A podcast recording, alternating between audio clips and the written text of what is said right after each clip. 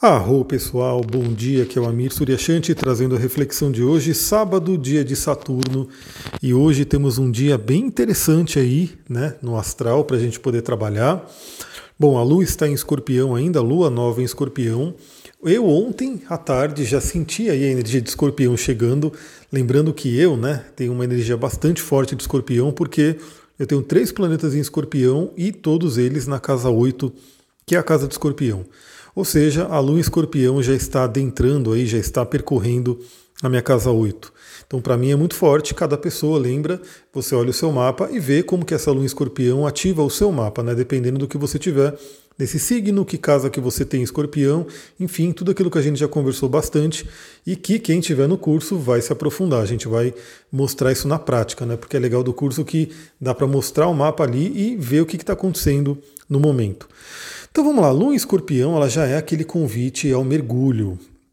É uma lua né, muito intensa, é uma lua onde nossas emoções elas pegam essa intensidade do escorpião e lembrando que essa intensidade pode ser bom, pode ser ruim, depende. Essa é uma pergunta que sempre me fazem na astrologia e eu sempre digo que não tem necessariamente algo bom ou ruim. São energias e que dependendo de como você utilizar, elas podem se mostrar boas ou ruins para você né, de acordo com aquilo que você está trabalhando. Então, o escorpião fala sobre intensidade, é um momento de mergulhar nas emoções.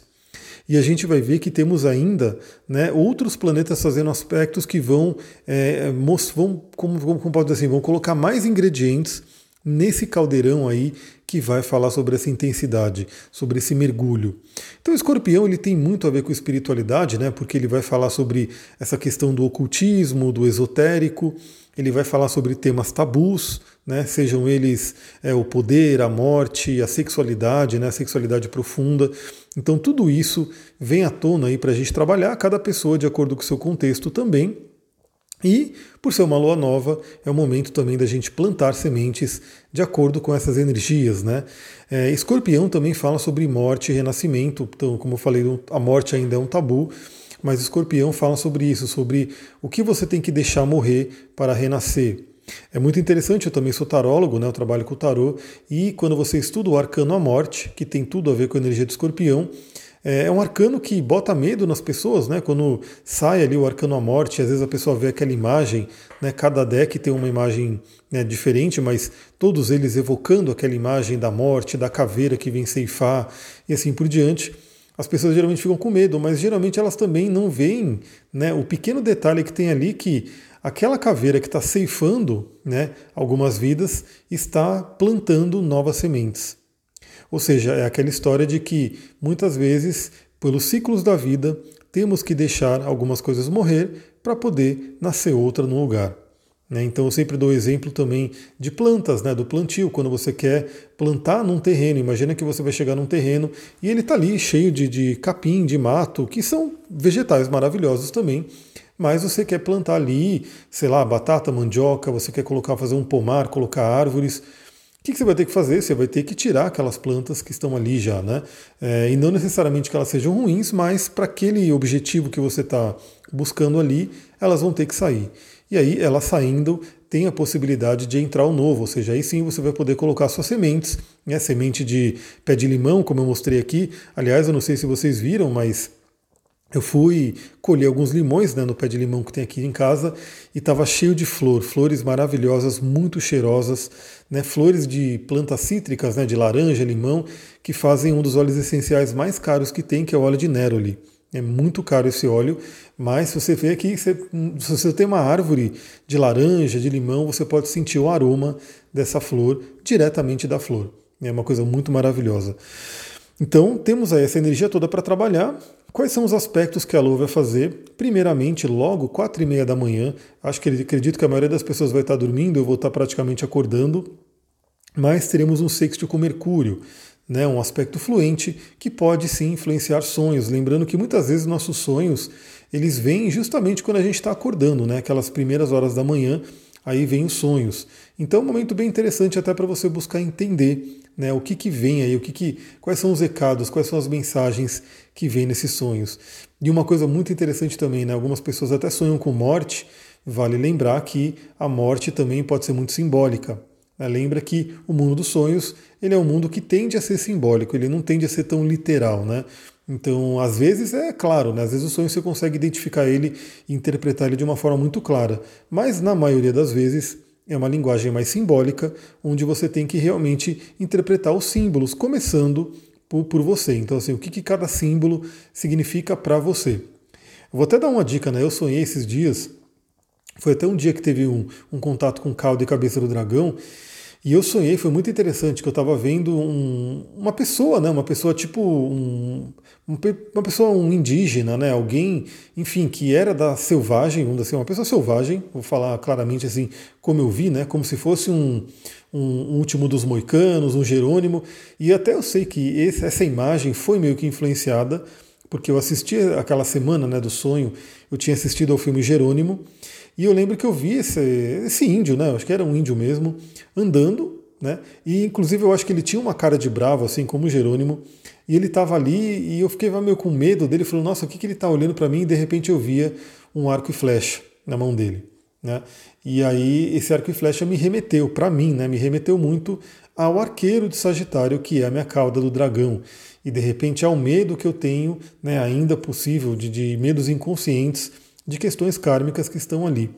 Então, isso, claro que não é só essa interpretação, eu estou só dando um, um, pequeno exemplo aqui né, do que me veio para eu interpretar meu símbolo, mas é isso, quando a gente tem um, uma imagem no sonho, a gente tem que ir buscando o que cada um desses simbolismos significam para a gente. Em seguida, né, teremos aí também, deixa eu pegar aqui, ah, deixa eu pegar o dia de amanhã. Então a Lua 5 graus de escorpião vai fazer em seguida, depois de Mercúrio, ainda pela manhã, vai fazer um sexto com Marte, que é um momento muito, muito interessante. Ainda pela manhã não, vai fazer à tarde, 14 horas. Agora que eu estou vendo o horário que eu anotei aqui. Ela vai fazer o sexto com Marte, trazendo aquela força de ação, aquela possibilidade da gente entrar em ação e realmente fazer acontecer. E lembra que Marte representa a energia da espada, a energia que corta, e tem a energia da coragem também. Então, é um fim de semana onde a gente pode, como eu falei, né? Se você tem que abrir espaço para plantar novas sementes, essa espada de Marte ajuda a cortar. Então, só para corrigir aqui, né? O aspecto com Mercúrio, 4 e meia da manhã, o aspecto com Marte, 14 horas, e o aspecto com Saturno, que vem um pouco antes. Então, por volta das 13 horas, temos aí uma quadratura com Saturno, que é aquele momento que pode trazer um certo peso emocional, sensação de bloqueios, medos, né, uma certa melancolia. Novamente, dependendo de cada pessoa, né, vai sentir de uma forma, mas vem isso. Então, é um bom momento para você, por exemplo, identificar barreiras, bloqueios, obstáculos, medos e ver, né, porque assim, se ele, surge, eu, acho muito legal assim, quando alguma coisa se apresenta para a gente, aí sim é o ideal, porque é pior ainda se ela está no inconsciente e a gente não consegue ver, não consegue enxergar. Aí fica mais difícil. Ou seja, aquela coisa, aquilo que você não sabe que não sabe é o pior, né? Quando você sabe alguma coisa que você já não sabe, quando você conhece um medo, beleza, porque você pode trabalhar em cima dele. Agora, você, quando você nem sabe que tem esse medo, fica mais complicado. Então, com essa quadratura, pode, né, por ser um atrito, fazer surgir, fazer vir à tona. E se você estiver buscando aí a consciência, o autoconhecimento, você pode identificar. E aí, como eu falei, isso vai acontecer 13 horas, logo em seguida, 14 horas, vem o trabalho com Marte, e Marte nos traz a coragem de enfrentar. Agora, vale citar que Marte está fazendo hoje um quincúncio com Saturno. Ou seja, temos aí aquela possibilidade né, que eu falei de canalizar a energia de Marte, né, de é, amadurecer essa energia de Marte, de poder fazer com que ela seja disciplinada e direcionada para os nossos objetivos. Então, olha que combinação interessante né, de você de repente identificar bloqueios, identificar crenças limitantes né, que acabam nos limitando, ou situações da vida que estão limitando, e você usar a energia de escorpião para ir fundo né, dentro de você, identificar isso, deixar morrer e fazer a energia de Marte em Virgem, que é um trabalhador, né, uma força muito grande de trabalho, cortar, mandar isso embora. Né, tudo isso apoiado também pelo tio Saturno e veremos aí que temos outros planetas fazendo aspectos bem interessantes. Deixa eu tomar uma aguinha aqui rapidinho. E aí, lá para a noite, né, então a Lua fez o aspecto com Marte. Aliás, se você puder, é um ótimo momento também, amanhã à tarde, para fazer algum exercício, para gastar energia, para trabalhar a sexualidade, né, ter alguma relação, se você puder nesse momento. Então isso é uma, são dicas também bem interessantes. E lá à noite, né, por volta das 10h20 da noite, teremos a Lua fazendo oposição com Urano, o que pode sacudir aí as nossas emoções, pode trazer uma certa instabilidade, uma eletricidade emocional, uma inquietação. E aí eu já dou a dica, né? Bom, se você por um acaso vai dormir tarde, vai fazer alguma coisa aí no sábado à noite, beleza, você vai estar tá aí gastando essa energia. Se você quiser dormir, eu recomendo muito você já trabalhar uma higiene do sono, né, para você poder dormir e ultrapassar, né, esse, essa estabilidade, essa agitação que pode vir de Urano. Né? Também lembrando que como essa, esse, essa oposição, esse aspecto vai acontecer ali bem na hora de dormir, quem estiver indo dormir, ele traz uma influência muito grande para os sonhos, né? Tra podendo trazer grandes insights e também possibilidades de libertação. Aliás, esse é um tema bem interessante também, deixa eu falar aqui. Vocês veem que aqui é uma conversa, né? um bate-papo, onde vai vindo coisas aí, eu vou falando para vocês também. Esses dias eu estava ouvindo um podcast e o pessoal estava falando sobre a estrutura do sonho, né, sobre a questão de sonhos na visão do Jung, e não só da visão do Jung, mas em outras visões. É, já adianto que eu nem lembro qual é esse podcast, porque eu vejo tantos e, e nem sei qual é mais, porque já faz um tempo.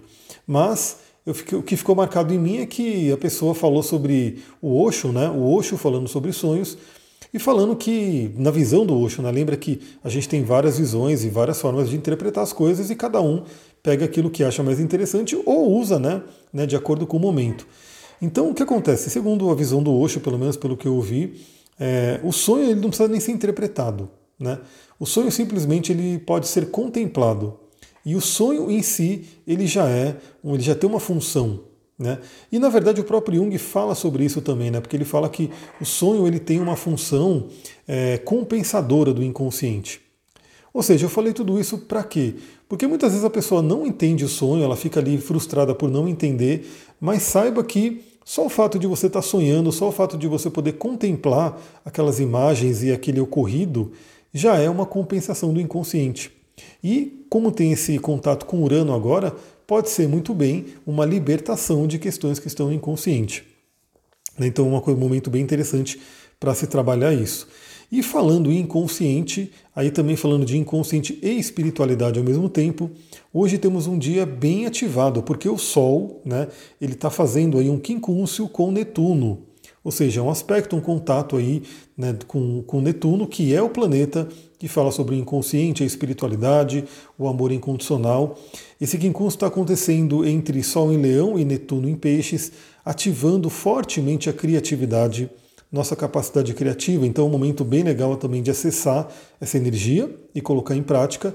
E tudo que envolve Netuno fala sobre o mundo dos sonhos, do sono. Então isso pode trazer também fortes ativações aí na nossa noite, no nosso dormir. Por isso que eu acho bem interessante poder dormir, né? ter uma boa noite de sono, onde você pode sonhar e contemplar essa possibilidade que o nosso cérebro nos dá. Também é um momento muito interessante para iluminar a espiritualidade, né? para poder ativar, aquecer a questão da espiritualidade, da bondade, do amor incondicional que tem a ver com Netuno. E também Vênus, Vênus que está em Virgem, finalizando aí praticamente a passagem por Virgem, está passando aí por, no, pelos 27 graus, está fazendo um quincunço com Júpiter, ou seja, ativando também a espiritualidade, ativando a energia da bondade. Aliás, Júpiter, na árvore da vida cabalística, é Hesed, Hesed é a misericórdia divina. Né? Então, tudo que envolve Júpiter, por isso que Júpiter é o grande benéfico e nós, honrando o nosso Júpiter, né, quando nós estamos honrando o nosso Júpiter, nós também estamos sendo benéficos para os outros. Né? Somos, estamos sendo bondosos, misericordiosos e assim por diante. Essa é uma ótima forma de trabalhar a energia de Júpiter. Aliás, temos formas né, de trabalhar os planetas através de atos mesmo. E Vênus fazendo esse contato com Júpiter é muito interessante porque é aquele trabalho que envolve relacionamentos e dinheiro, recebendo aí o contato do grande benéfico da espiritualidade, da fé e das crenças, ou seja, é um ótimo dia, juntando tudo isso, né, porque a lua escorpião ela já é um mergulho por si, né, para olharmos nossas crenças. Né? E eu vou ter um atendimento hoje, vai ser muito interessante, porque eu vou acabar pegando toda essa energia e poder direcionar aí para ajudar a pessoa a se entender melhor. É isso, galera. Vou ficando por aqui. Se você gostou desse áudio, lembra, compartilha, segue aqui no canal, manda para as pessoas que possam gostar também. E até o próximo áudio. Muita gratidão. Namastê, Harion.